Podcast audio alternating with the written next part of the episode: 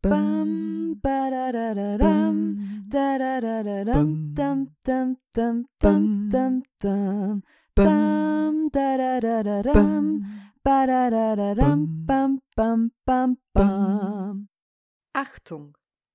Dieses Märchen kann Spuren von Gewalt, Religion, Magie und veralteter Pädagogik enthalten.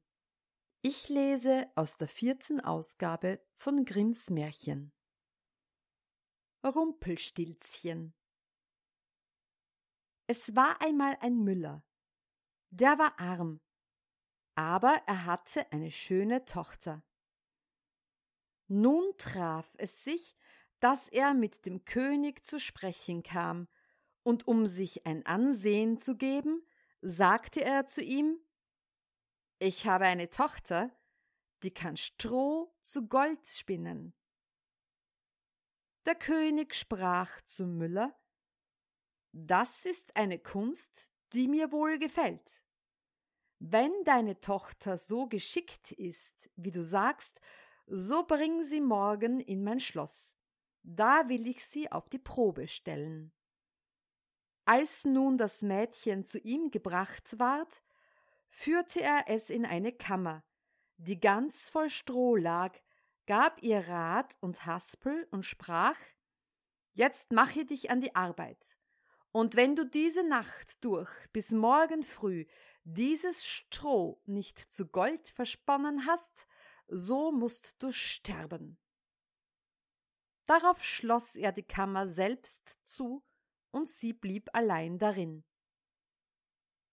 Da saß nun die arme Müllerstochter und wusste um ihr Leben keinen Rat.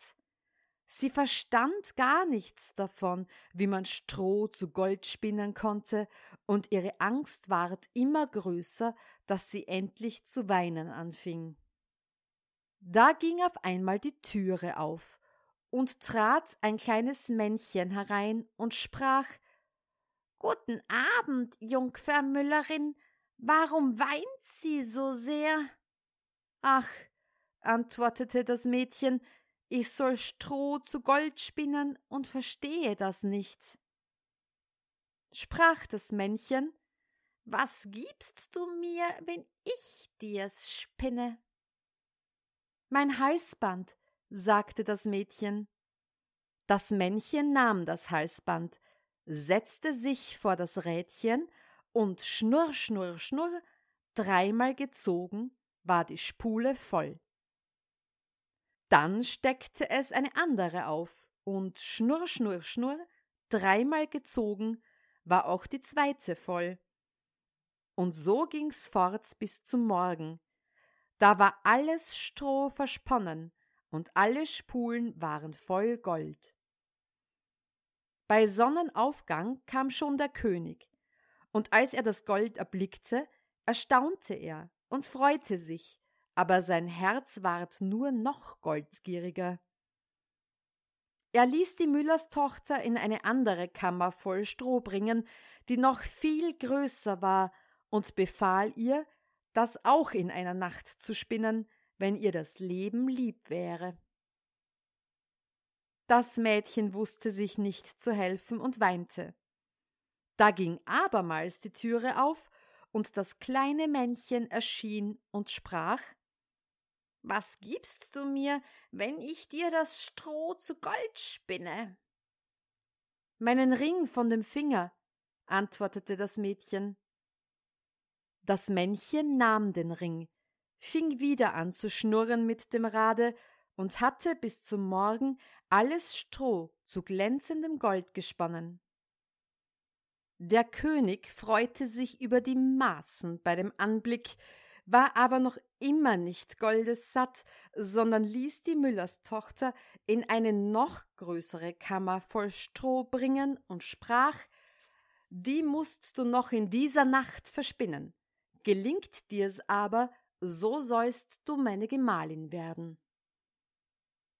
Wenn's auch eine Müllerstochter ist, dachte er, eine reichere Frau finde ich in der ganzen Welt nicht. Als das Mädchen allein war, kam das Männlein zum dritten Mal wieder und sprach was gibst du mir, wenn ich dir noch diesmal das Stroh spinne? Ich habe nichts mehr, das ich geben könnte, antwortete das Mädchen. So versprich mir, wenn du Königin wirst, dein erstes Kind. Wer weiß, wie das noch geht, dachte die Müllerstochter und wusste sich auch in der Not nicht anders zu helfen. Sie versprach also dem Männchen, was es verlangte, und das Männchen spann dafür noch einmal das Stroh zu Gold. Und als am Morgen der König kam und alles fand, wie er gewünscht hatte, so hielt er Hochzeit mit ihr, und die schöne Müllerstochter ward eine Königin. Über ein Jahr brachte sie ein schönes Kind zur Welt und dachte gar nicht mehr an das Männchen. Da trat es plötzlich in ihre Kammer und sprach Nun gib mir, was du versprochen hast. Die Königin erschrak und bot dem Männchen alle Reichtümer des Königreichs an, wenn es ihr das Kind lassen wollte, aber das Männchen sprach Nein, etwas Lebendes ist's mir lieber als alle Schätze der Welt. Da fing die Königin so an zu jammern und zu weinen, dass das Männchen Mitleiden mit ihr hatte. Drei Tage will ich dir Zeit lassen, sprach er, wenn du bis dahin meinen Namen weißt, so sollst du dein Kind behalten. Nun besann sich die Königin die ganze Nacht über auf alle Namen, die sie jemals gehört hatte, und schickte einen Boten über Land, der sollte sich erkundigen, weit und breit, was es sonst noch für Namen gäbe. Als am andern Tag das Männchen kam, fing sie an mit Kaspar, Melchior, Balzer und sagte alle Namen, die sie wusste, nach der Reihe her. Aber bei jedem sprach das Männlein, so heiß ich nicht. Den zweiten Tag ließ sie in der Nachbarschaft herumfragen, wie die Leute da genannt würden, und sagte dem Männlein die ungewöhnlichsten und seltsamsten Namen vor. Heißt du vielleicht Rippenbiest oder Hammelswade oder Schnürbein?